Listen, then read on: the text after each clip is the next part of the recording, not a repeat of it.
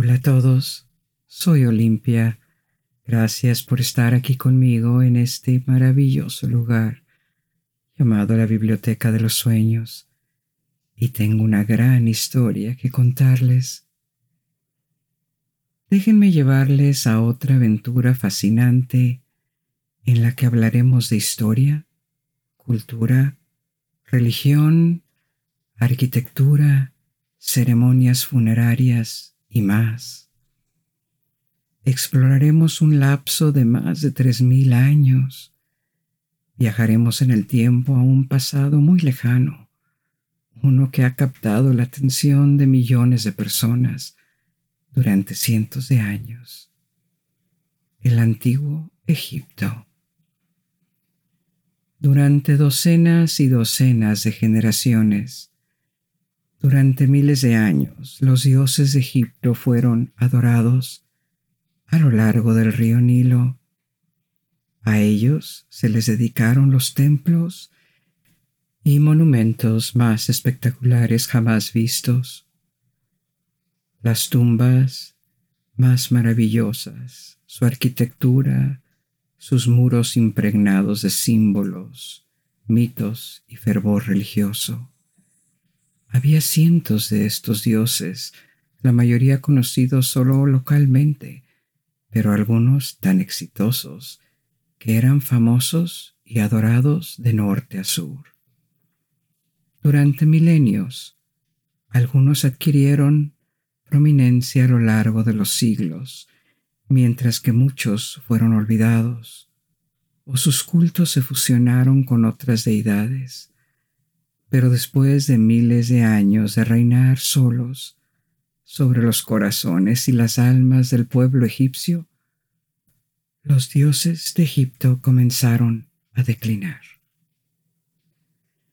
A medida que los invasores se apoderaron del país, los persas del este, los griegos del norte y los romanos del oeste, todas las diversas deidades egipcias aún no habían sido olvidadas, todavía no. Surgieron nuevos cultos en Egipto y los gobernantes del país ya no eran del linaje egipcio. Regresemos a nuestra historia. Esto duró varios siglos más. Año tras año, el sueño de que Egipto se volvería a levantar como una gran potencia, comenzó a desvanecerse. ¿Había desaparecido el poder de sus dioses? ¿O los dioses los habían abandonado? Nadie lo sabía. Pero un día apareció un nuevo culto en provincias extranjeras, provincias que alguna vez fueron parte del imperio egipcio. Una nueva fe se extendió a todos los rincones del imperio romano, del que Egipto ahora formaba parte. Este nuevo y único Dios afirmaba que todos los dioses que una vez habían sido adorados eran ídolos falsos y debían ser rechazados, sus mitos olvidados, sus templos destruidos, o convertirlos en templos para esta nueva fe. Estos nuevos creyentes se llamaban a sí mismos cristianos y abrumaron a Egipto. Cada día sus filas crecían y los egipcios se retractaban de la fe de sus antepasados. Como estrellas moribundas de una galaxia lejana, sus templos se cerraron uno tras otro, hasta que un día el último de ellos, al sur de Egipto, en la isla de Philae, se apagó y desapareció. Los dioses de Egipto habían perdido al último de sus creyentes. Sin embargo, la dominación de los cristianos sobre Egipto no duró mucho. Otros invasores, los árabes y otra fe monoteísta tomaron el control de la tierra.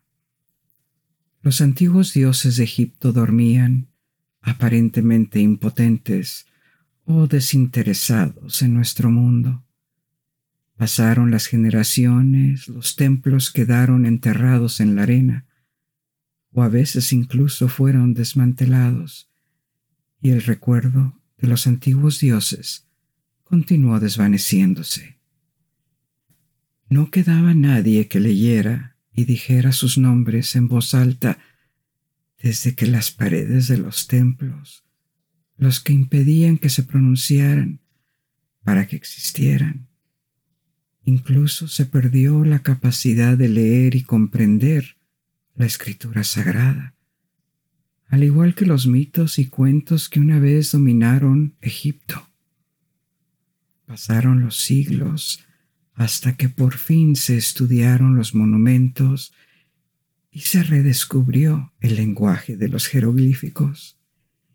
Y con este conocimiento, los mitos fueron descifrados una vez más en su idioma original.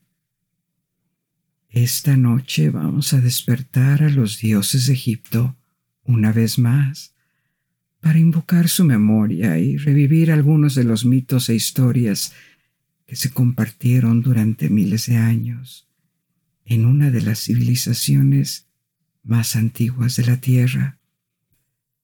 Como de costumbre, tenemos un largo viaje por delante, así que he establecido un campamento para nosotros, aquí a lo largo de las orillas del Nilo, donde descansaremos después de un largo día escuchando solo los suaves murmullos del viento en las palmeras y el chapoteo del agua del Nilo, el olor a flores de loto e hibisco que nos envuelven. Comencemos esta noche con el mito de Osiris. En la antigüedad, mucho antes de que nacieran los abuelos de nuestros abuelos, mucho antes incluso de que los primeros faraones gobernaran el valle del Nilo. Osiris era el rey de Egipto. Estaba casado con su hermana Isis, que era la esposa más dulce, valiente y devota. Pero Osiris tenía un rival, su hermano Set. A Osiris se le había concedido el valle y el delta del Nilo, tierras verdes y fértiles, donde la caza era abundante, las cosechas crecían rápidamente y sus súbditos podían vivir en paz y prosperidad. A Set le habían dado el desierto al este y al oeste del Nilo, una vasta y desolada extensión arenosa que ardía a la luz del día. Hacía mucho frío por la noche.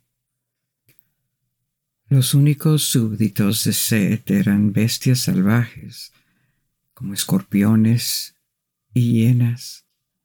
Como resultado, Set estaba resentido con su hermano y era un gobernante mezquino y violento que resolvió que no descansaría hasta que hubiera tomado la tierra de su hermano.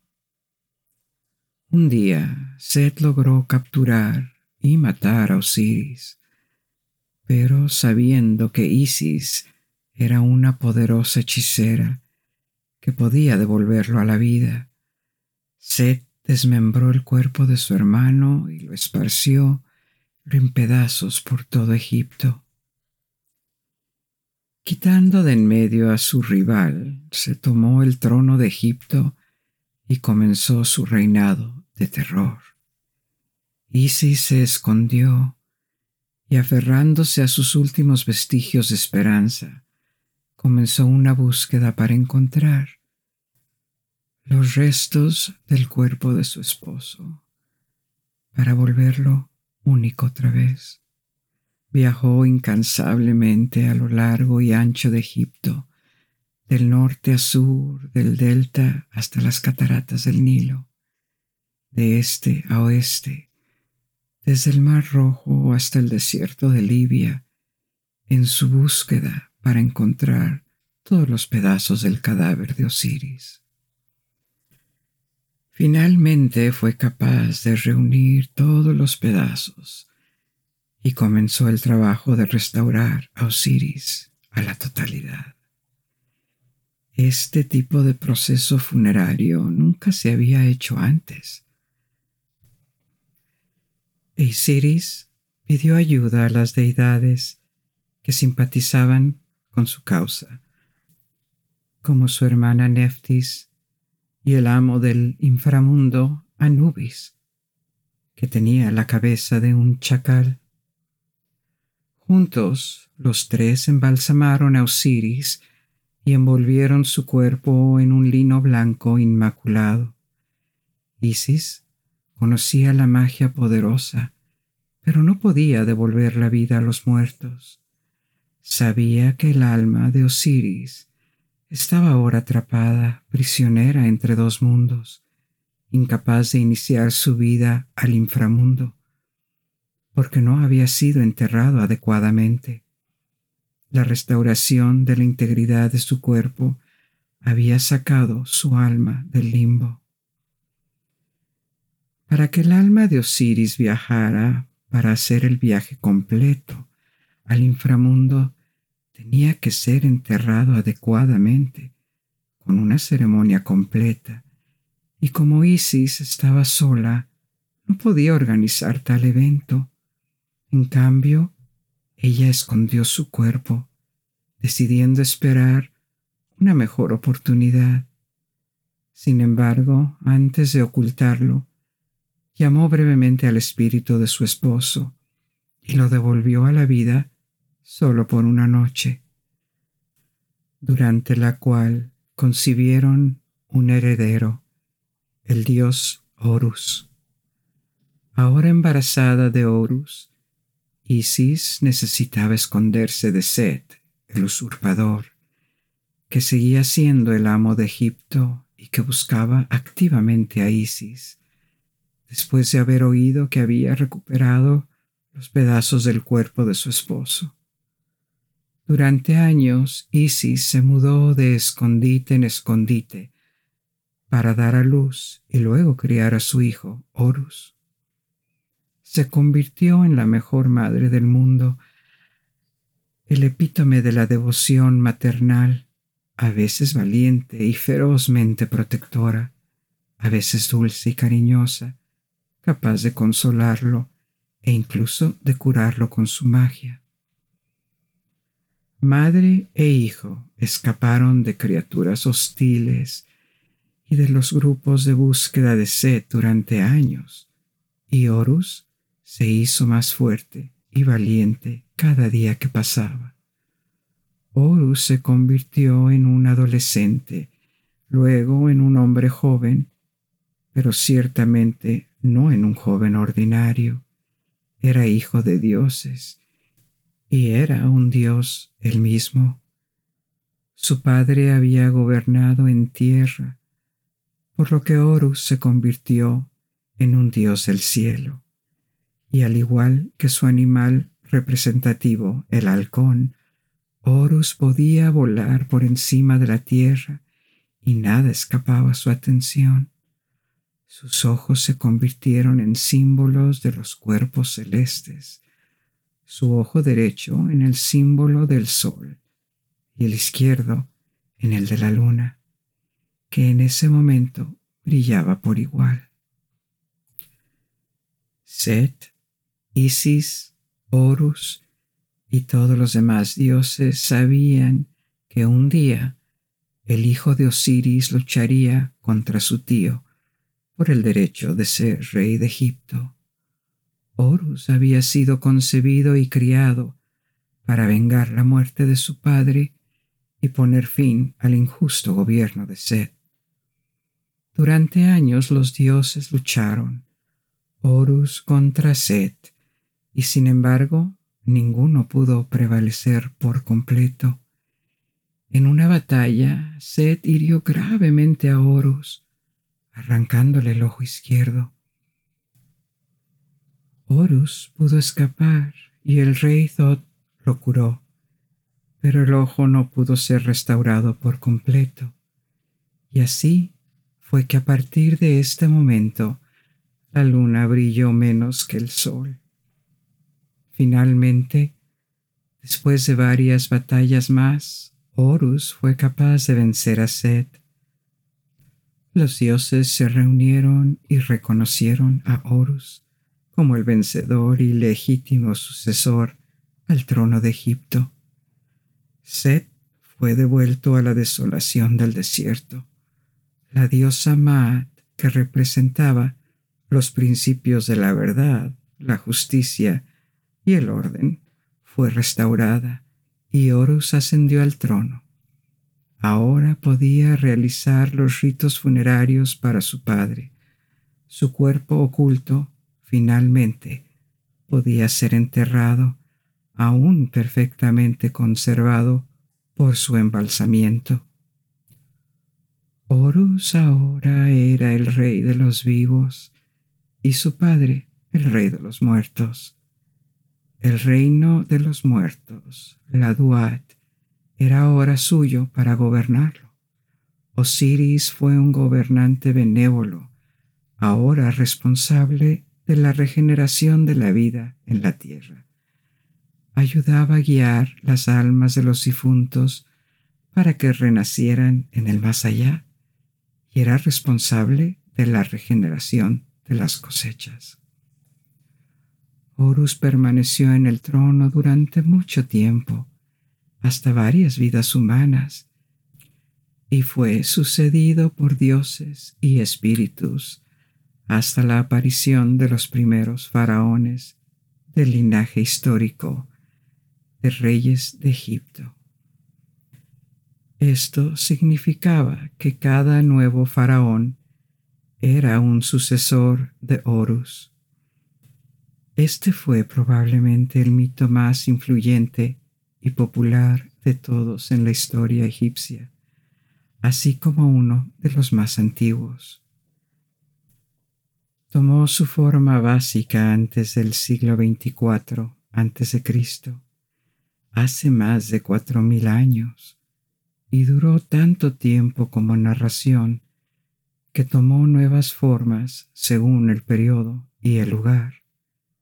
En algunos relatos la lucha entre Horus y Set no es física sino legal, litigada ante un consejo de dioses. La historia de Set desmembrando el cuerpo de Osiris y esparciéndolo por todo Egipto es una edición posterior que sólo apareció durante el Imperio Nuevo. El Imperio Nuevo fue el último periodo durante el cual Egipto estuvo unificado y fuerte, y también fue un tiempo de gran expansión más allá del valle del Nilo. Tradicionalmente la historia del antiguo Egipto se divide en varios periodos, periodos de reunificación y de decadencia o invasión extranjera. Después de un periodo predinástico inicial, surgió el Imperio Antiguo, época en la que se construyeron los monumentos más grandes, como las pirámides de Saqqara o Giza. El Imperio Antiguo disfrutó de siglos de estabilidad, tras los cuales comenzó un periodo de transición sucedió por el Imperio Medio. Entonces hubo otro periodo intermedio antes de iniciar el Imperio Nuevo, que dejó como parte de su legado algunos de los monumentos y figuras egipcias más emblemáticas, la tumba de Tutankamón, el faraón Ramsés, Akenatón y la reina Hatshepsut, por ejemplo. En ese momento la capital se había trasladado al sur, a Tebas, en el sitio del actual Lexor. En este nuevo parentesco el culto experimentó un espectacular aumento de popularidad y se convirtió en el más importante de Egipto. Amón. Amón era un dios local que ganó tanta atención con el tiempo porque los sucesivos faraones colmaron los templos de Amón con favores y privilegios, tanto que el culto incluso absorbió a otras deidades. Con el tiempo el culto llegó a afirmar que los otros dioses eran meros aspectos de Amón, que Amón era de hecho la fuerza impulsora detrás de todas las demás cosas. Veremos más de cerca algunos de estos dioses un poco más adelante en nuestra historia, pero incluso la docena más o menos que discutiremos todavía representan solo a las figuras más famosas y exitosas que ganaron poder y popularidad en todo Egipto. Todavía había docenas de deidades más, algunas regionales o asociadas con un concepto específico o fenómeno natural, porque Egipto tenía un dios para cada ocasión, y los mitos asociados a ellos eran una forma de apropiarse y tal vez incluso domesticar aquello que no podían controlar el crecimiento el fracaso de las cosechas, la inundación del Nilo, la amenaza de los animales salvajes, el paso del tiempo o el mayor misterio de todos. ¿Qué pasa después de la muerte? A lo largo de varios miles de años, los egipcios crearon muchos mitos para explicar lo que no entendían muchos de los cuales eran incompatibles entre sí y presentaban un elenco variable de dioses según la religión y el periodo. Un ejemplo de esto es la gran variedad de mitos de la creación. Echemos un vistazo a uno de ellos ahora, la historia de los orígenes de nuestro mundo. Esta historia proviene de la ciudad de Hermópolis, cerca de la frontera entre el Alto y Bajo Egipto, en el norte, y dice así. Antes de que el mundo comenzara, había un abismo primordial lleno de agua y que se extendía en todas direcciones indefinidamente. No tenía fondo ni nada que presenciara su existencia, ya que aún no se había formado vida, ninguna vida. Las cualidades del estanque primordial estaban representadas por un conjunto de ocho dioses, cuatro mujeres y cuatro hombres, formando cuatro parejas. Nu y su parte contrafemenina Naunet eran el agua misma. Jehu y Jehut representaban la extensión infinita del agua.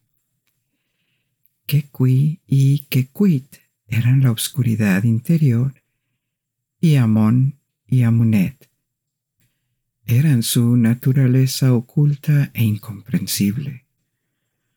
Juntos formaban Ogdoada o octuple, y los machos estaban representados por cabezas de rana, mientras que las hembras aparecían con cabezas de serpiente. Un día los dos grupos, macho y hembra, convergieron y su encuentro resultó en una gran conmoción, un montículo en forma de pirámide que se elevaba desde el agua. De este montículo emergió el sol, que se elevó hacia el cielo. Por primera vez este mundo de tinieblas se iluminó. Todos los demás dioses y seres vivos también surgieron de esta energía primordial, liberada durante el encuentro entre los ocho dioses. Les mencioné que esta historia de la creación es la más antigua que conocemos.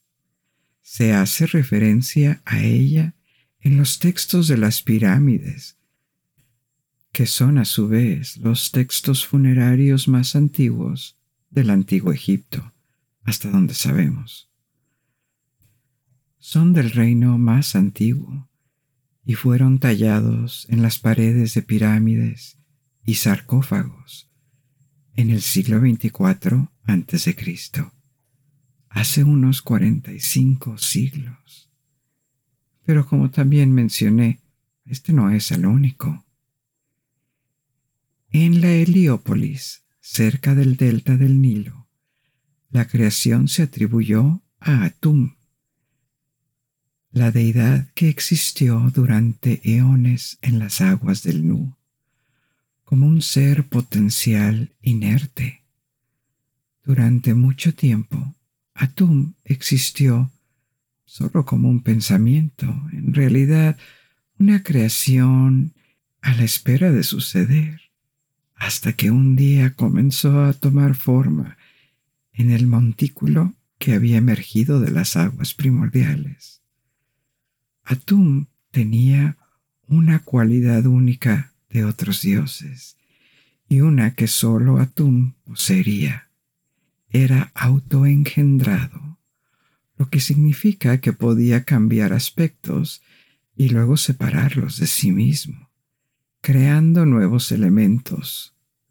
Primero dio origen a Shu, el dios del aire, y luego a la hermana de Shu, Defnut. Tefnut era la diosa del vacío. Shu y Tefnut se unieron y produjeron dos descendientes. Geb, el dios de la tierra, y Nut, la diosa del cielo. Estos dos hermanos juntos definieron los límites del mundo conocido. Estos dos hermanos tuvieron cuatro hijos más cada uno con una fuerza vital. Osiris, el dios de la fertilidad y la regeneración. Isis, la diosa de la maternidad. Set, el dios del caos. Y Neftis, el complemento femenino de Set. Si no lo sabes, esta es una posible historia de origen del mito de Osiris que conté antes con la rivalidad de Osiris y Set.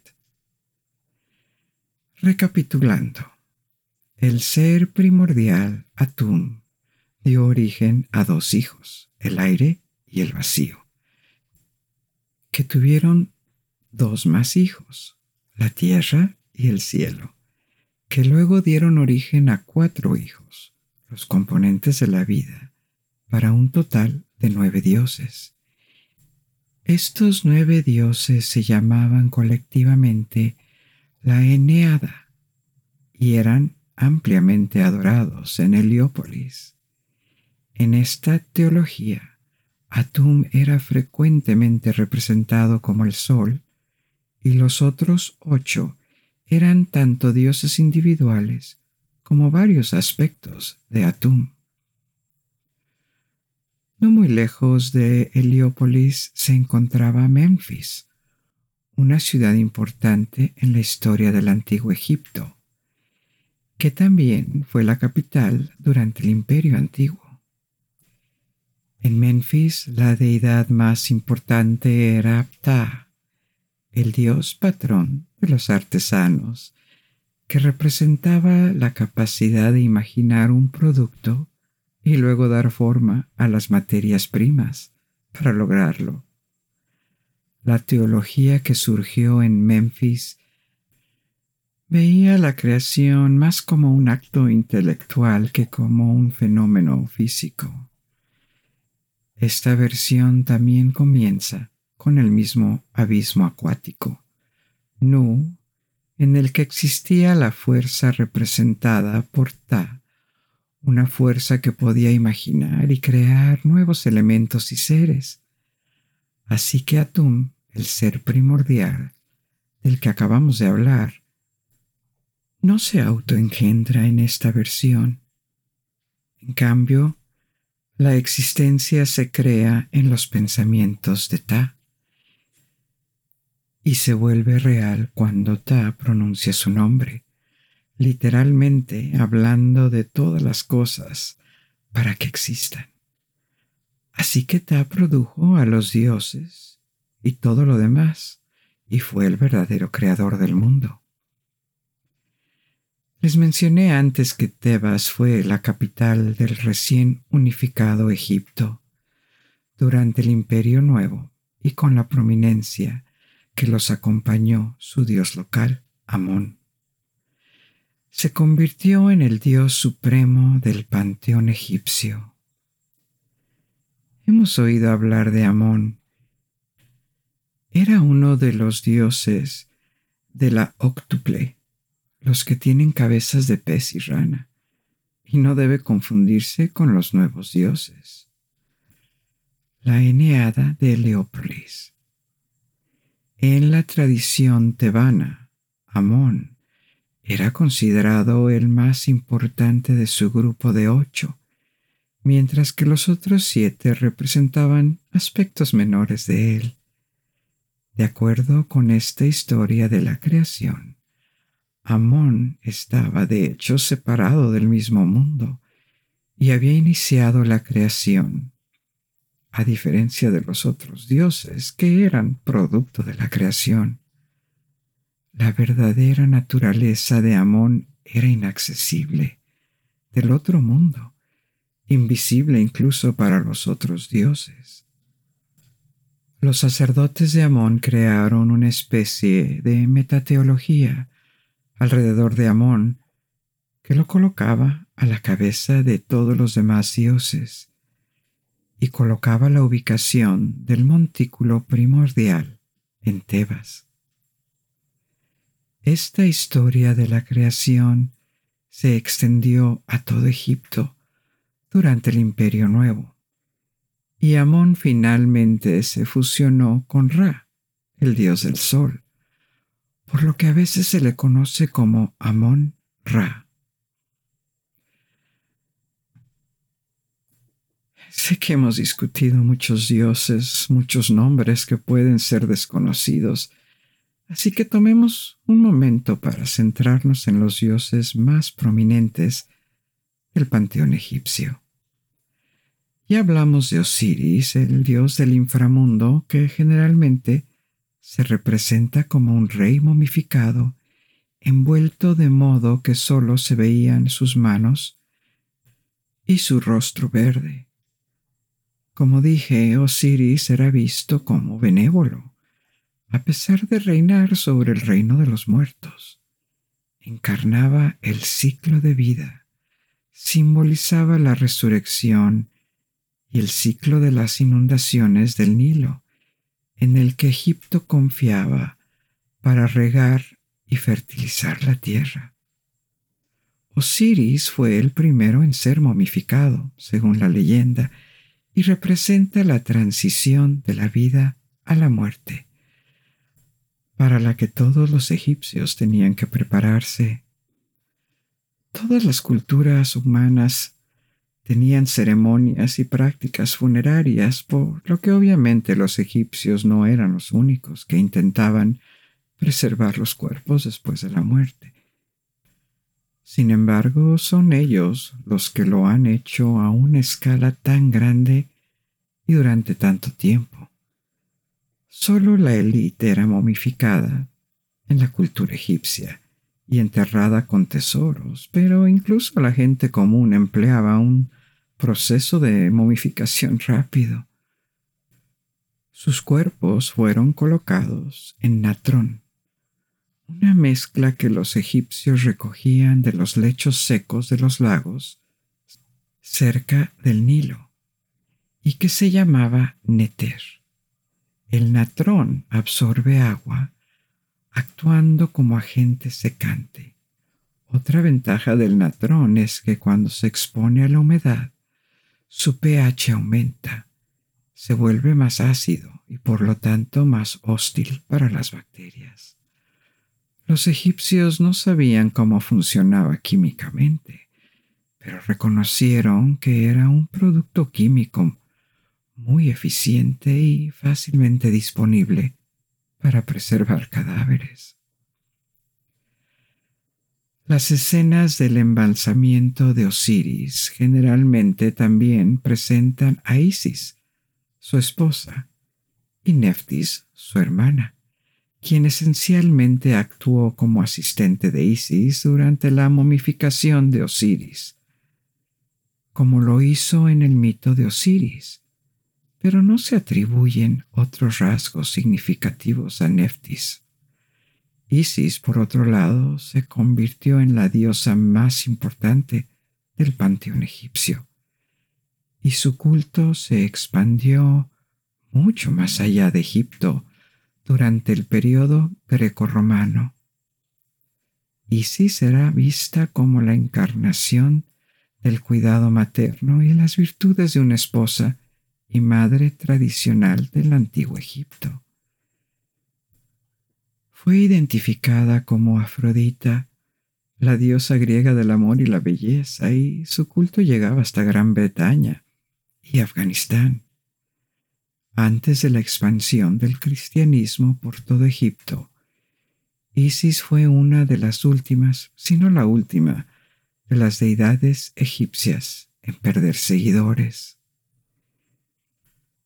El hijo de Isis y Osiris, Horus, también era una deidad importante, representada como un halcón o un hombre de cabeza de halcón. Horus era el dios del cielo, asociado con la guerra y la caza.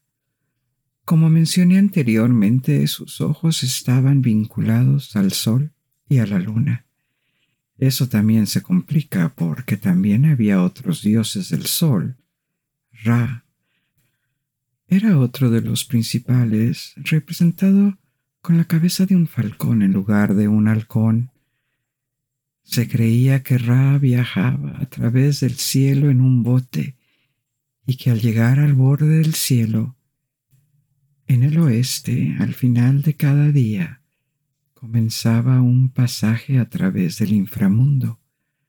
Cada noche tenía que enfrentarse a un dios serpiente Nehebkao y derrotarlo para poder pasar por el inframundo y volver a levantarse para cruzar el cielo al día siguiente. Dependiendo del periodo en el tiempo o lugar, Ra y Horus a veces se fusionaban en una sola deidad, y esto no era un problema ya que en el panteón egipcio los dioses estaban más asociados con conceptos que con objetos físicos. Ra era el sol al mediodía, pero no el sol mismo, por ejemplo. Había otros dioses que representaban al sol naciente. La forma en que los egipcios veían este panteón, o a menos los sacerdotes y teólogos egipcios, era mucho menos sorprendente de lo que sugieren las representaciones en el arte y los jeroglíficos egipcios. Vemos humanoides con cabezas de animales en las paredes de monumentos y tumbas, pero estos deben ser vistos como símbolos, representaciones para ayudar en la narración de historias y mitos. La religión en Egipto era mucho más compleja y probablemente espiritual de lo que sugiere un grupo de coloridos dioses, mitad humanos y mitad animales, asignados a un área de responsabilidad. El concepto de que muchos dioses no eran individuos, sino parte de un todo, de la misma fuerza primordial estaba muy extendido, como hemos visto en los mitos de la creación. En ese sentido, las deidades eran mediadores, los medios por los cuales los humanos podían pensar y tener reverencia por poderes superiores a ellos mismos, que de otra manera no podían comprender. Así la figura de Ra cuyo culto se centraba en la ciudad de Heliópolis, se movió fácilmente y se fusionó con otros dioses como Horus o Amón en el Imperio Nuevo. Set era lo más parecido a un villano en el panteón egipcio, pero cuya existencia era inevitable y por lo tanto también debía ser adorado y apaciguado. Era el dios de la violencia, los desiertos, el caos y las tormentas, y generalmente se le representaba como un animal o un humano con una cabeza que se asemejaba a la de un perro delgado, una especie de buey. Pero muchos estudiosos creen que Set no es un animal específico, sino un compuesto de diferentes caninos. Otro dios que ya mencionamos es Ptah, el protector de los artesanos y constructores. Ptah era adorado principalmente en Memphis, como la cabeza de un trío de dioses que incluía a su esposa, Sekhmet. Ptah era una fuerza creativa, pero ella representaba un lado más violento y destructivo, y también estaba asociada con la enfermedad y la medicina. Otra diosa con un lado más suave que Sekhmet era Hathor, generalmente representada como una vaca o como una mujer con cabeza de vaca, o en su forma más humana, como una mujer con orejas de vaca.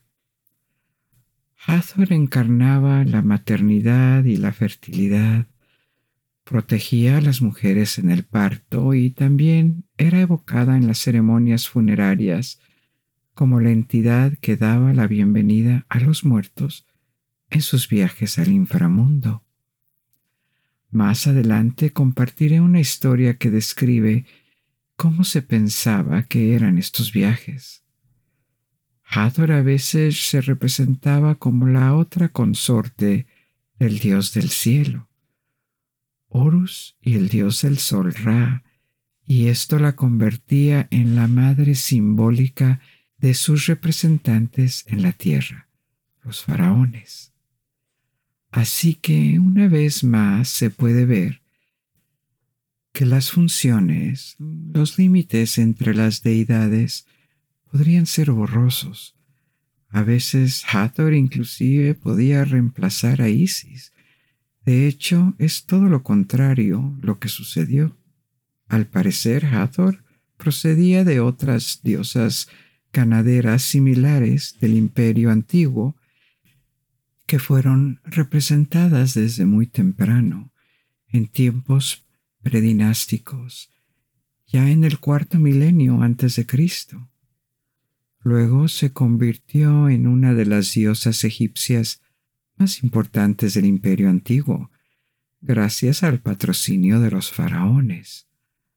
Hathor siempre siguió siendo importante, pero los faraones del imperio nuevo gradualmente comenzaron a reemplazar a Hathor con Isis, su nueva figura materna favorita, y después del final del imperio nuevo, fue cada vez más eclipsada por Isis.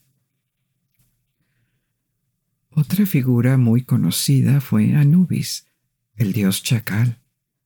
Osiris saltó a la fama como dios del inframundo durante el imperio antiguo, pero antes de eso Anubis era considerado el dios principal de los muertos.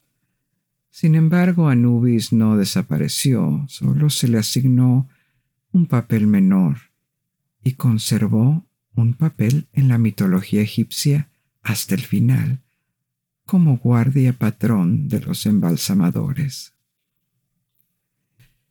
Es probable que también conozcas a Thoth, el dios de la escritura y la sabiduría, que podría ser representado como un babuino o como un ibis, o un hombre con cabeza de ibis. Se creía que Thoth poseía un amplio conocimiento de la magia y los secretos. Se dice que inventó el lenguaje y la escritura jeroglífica. Como tal, era el escriba y consejero de los dioses y el dios patrón de los escribas. Otra diosa famosa era Bastet, la diosa de los gatos, que generalmente tomaba la apariencia de un gato doméstico sentado o una mujer con cabeza de gato, y a veces llevaba anillos en la nariz o las orejas pero esta era una representación posterior de Bastet. Originalmente se la representaba como una leona, como Sekhmet. Las dos diosas, el gato doméstico y la leona, con el tiempo llegaron a representar dos lados de la misma diosa, con algunas Sekhmet representando el lado más poderoso y feroz, y Baster las cualidades más gentiles y domésticas. Más tarde también fue representada como hija de Ra o Isis o la consorte, reemplazando a Sekhmet. A medida que los aspectos más agresivos de su reputación comenzaron a suavizarse, se convirtió en una protectora de los hogares contra las enfermedades o los espíritus malignos, y tal vez del embarazo debido a su asociación con los gatos, que eran muy populares en Egipto y protegían los hogares de los roedores. Y finalmente, unas palabras sobre Amón, el dios más importante del Imperio Nuevo. Como hemos comentado antes, Amón es un dios antiguo, una de las ocho deidades originales adoradas en Hermópolis. Su culto se extendió hacia el sur, a Tebas, una ciudad secundaria en la época de los reinos antiguos y medio.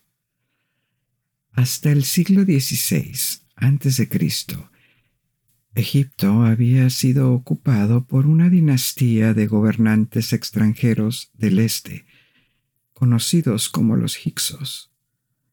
Al menos nominalmente los Hyksos habían reemplazado a los faraones egipcios nativos durante el periodo de transición entre el Imperio Medio y el Imperio Nuevo. Pero tenía más poder en el norte, en el delta del Nilo, en las provincias al sur del delta. Los gobernantes locales tenían más independencia. Este periodo intermedio no hizo que la cultura egipcia cambiara o se detuviera en su desarrollo. La vida continuó como siempre, pero con reyes extranjeros y más fragmentación política. Al final de este periodo, los gobernantes de Tebas se rebelaron contra los Hyksos, conquistando finalmente a los Hyksos y reunificando Egipto, comenzando así un nuevo periodo de resurgimiento y expansión conocido como el Imperio Nuevo. La capital fue trasladada al sur, a Tebas, y a Amón se le atribuyó la reunificación de Egipto. Durante los siguientes 250 años, Egipto alcanzó niveles sin precedente de riqueza e influencia. Esta es la época en la que se excavaron las tumbas del Valle de los Reyes y el Valle de las Reinas, y en la que el templo de Karnak, en la actual Luxor, se convirtió en un enorme complejo. Juntos con los faraones, los sacerdotes de Amón eran una fuerza que había que considerar. Poseían tierras, recaudaban impuestos y tenían un poder político descomunal. El culto a Amón continuó extendiéndose, cada vez más allá de Tebas, hasta el punto de que Amón superó a otras deidades como Ra, y la historia de que Amón era el creador del mundo y la deidad suprema eclipsó a otros dioses. Las representaciones de Amón están por todas partes en las tumbas y los templos de este periodo. No hubo ningún dios o clérigo antes de Amón que hubiera alcanzado este nivel de poder. Esta podría ser una de las razones por las que el faraón hereje Akenatón apareció durante el Imperio Nuevo, como parte de una lucha política contra el clero de Amón. Akenatón intentó construir una nueva capital, Armana, para reemplazar a Tebas, pero finalmente fracasó y después de su muerte, Tebas fue restaurada como capital de Egipto. Akenatón también había tratado de reemplazar a los antiguos dioses, principalmente Amón, con Atón, un dios del sol representado como el disco del sol en el cielo, que emitía rayos de luz que terminaban en manos humanas. Atón no era un dios inventado por él, sino el nombre que se le daba al disco solar y un aspecto de Ra, el dios del sol. Lo que hizo Akenatón fue hacer de Atón el centro de toda la adoración oficial durante su reinado. Afirmaba que todos los demás dioses eran solo aspectos de Atón. Esta revolución religiosa no funcionó. La gente continuó siguiendo las viejas costumbres y el clero de Amón solo se interrumpió durante unos pocos años. Después de la muerte de Akenatón, la posición de importancia de Amón en el panteón egipcio fue restaurada. Todo rastro del faraón hereje fue borrado de los registros oficiales y su capital fallida completamente abandonada. Por ahora dejemos el imperio nuevo y demos un gran salto al pasado para conocer otro viejo mito, la historia de Ra, el dios del sol. En el pasado mítico, después de la creación, el dios del Ra habitó en la tierra como el rey de los dioses y de los humanos. Era una época de riqueza, unidad y estabilidad, una edad de oro que nunca volvería esta maravillosa era solo persistió porque Ra protegió al mundo del caos e impulsó Ma'at, el concepto de justicia y equilibrio que mencioné anteriormente. Ra una vez tuvo que enfrentarse a varios dioses que eligieron desafiar su autoridad. Y con la ayuda de Thoth, el dios de la sabiduría, los destruyó. En otra ocasión su propio ojo, el ojo de Ra, se volvió contra él.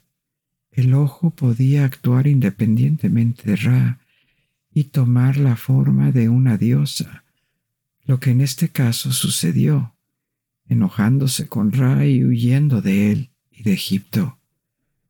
Ra estaba debilitado por la ausencia de la diosa del ojo y envió a Thoth a recuperarla. En el estado debilitado de Ra, la sequía se instaló, las cosechas dejaron de crecer y la luz del sol se atenuó hasta el punto de que el día se parecía a la noche. Afortunadamente, Thoth pudo convencer al ojo de que regresara a Egipto, y el regreso del ojo de la diosa restauró el orden y renovó la vida. Las aguas del Nilo crecieron e inundaron la tierra, haciéndola volver a ser fértil. Desde entonces, la salida de la estrella Sirio en el cielo nocturno, un aspecto visual del ojo de Ra, señala el regreso de las inundaciones anuales. Pero se decía que mantener el orden en el mundo era una lucha a cada momento. Los dioses se habían vuelto contra Ra, al igual que su propio ojo. Y ahora, al parecer, también lo estaba la humanidad, tramando una rebelión contra el dios Sol. Al descubrir el complot, Ra envió su ojo para castigar a los hombres. El ojo mató a tantos que existía el riesgo de que los hombres desaparecieran por completo. Ra no había sido su intención, no quería poner fin a su creación, pero el ojo, esa parte de él que tenía hambre de violencia, no se detenía. En un esfuerzo por detener el ojo, Ra hizo que la cerveza se tiñera de rojo para que pareciera sangre. Y luego la esparció por toda la tierra. La diosa del ojo, pensando que era sangre, la bebió y pronto se emborrachó y puso fin a su violento alboroto. La humanidad se había salvado, pero el incidente hizo que Ra desconfiara de gobernar en la tierra, por lo que se dirigió a los cielos, comenzando su viaje diario a través del cielo y el inframundo. A medida que aparecía y desaparecía, el mundo tenía ahora días y noches. Al ver que Ra había abandonado la tierra, las otras deidades siguieron su ejemplo y la era de los dioses llegó a su fin, dejando la tierra a los humanos. Comenzó un nuevo ciclo en el que aún vivimos, y durante este tiempo los dioses solo intervinieron ocasionalmente siendo su manifestación más importante la presencia y el reinado de sucesivos faraones. Los humanos supervivientes se sintieron consternados por la partida de los dioses y se volvieron unos contra otros y contra los que habían conspirado contra Ra. La guerra apareció en la tierra una lucha absurda pero trágicamente humana para restaurar la justicia. Cada vez más humanos hacían el viaje al inframundo. Hablando del inframundo, antes de terminar, me gustaría compartir con ustedes la historia de lo que los egipcios creían que sucedía después de la muerte. Durante un largo periodo de tiempo, se desarrolló un mito elaborado, y esta será nuestra última historia de la noche. El texto funerario egipcio más conocido se llama el libro de los muertos. Tal vez hayas oído hablar de él. Se utilizó durante quince siglos y tuvo muchas versiones diferentes que se personalizaron estos libros aparecieron en el Imperio Nuevo y su uso duró hasta el siglo I antes de Cristo. El libro de los muertos se colocaba en el ataúd o cámara funeraria del difunto. Contenía los hechizos mágicos que guiarían a los muertos en su viaje a la Duat, el inframundo donde serían sometidos a juicios. Pero los primeros textos funerarios aparecieron mucho antes del libro de los muertos y revelaron cómo los antiguos egipcios veían la vida después de la muerte. Los más antiguos son escritos en las paredes de las pirámides y las tumbas en el imperio antiguo y continuaron inscritos en las paredes durante la época del Imperio Nuevo. Estos contenían instrucciones para los rituales que debían realizarse, los hechizos y los poderes que ayudarían a los muertos a hacer la transición a su nueva vida, cómo moverse, comer, protegerse. La noción de que los muertos serían juzgados por los dioses ya existía en esta época. Si se les consideraba dignos o al menos se les ayudaba lo suficiente con las instrucciones que se les dejaban, se les permitiría mezclarse con los dioses, vivir con ellos. Cada vez más, estas instrucciones se escribieron en ataúdes o sarcófagos durante el Imperio Medio, pero las instrucciones precisas que conocemos se fijaron durante el Imperio Nuevo.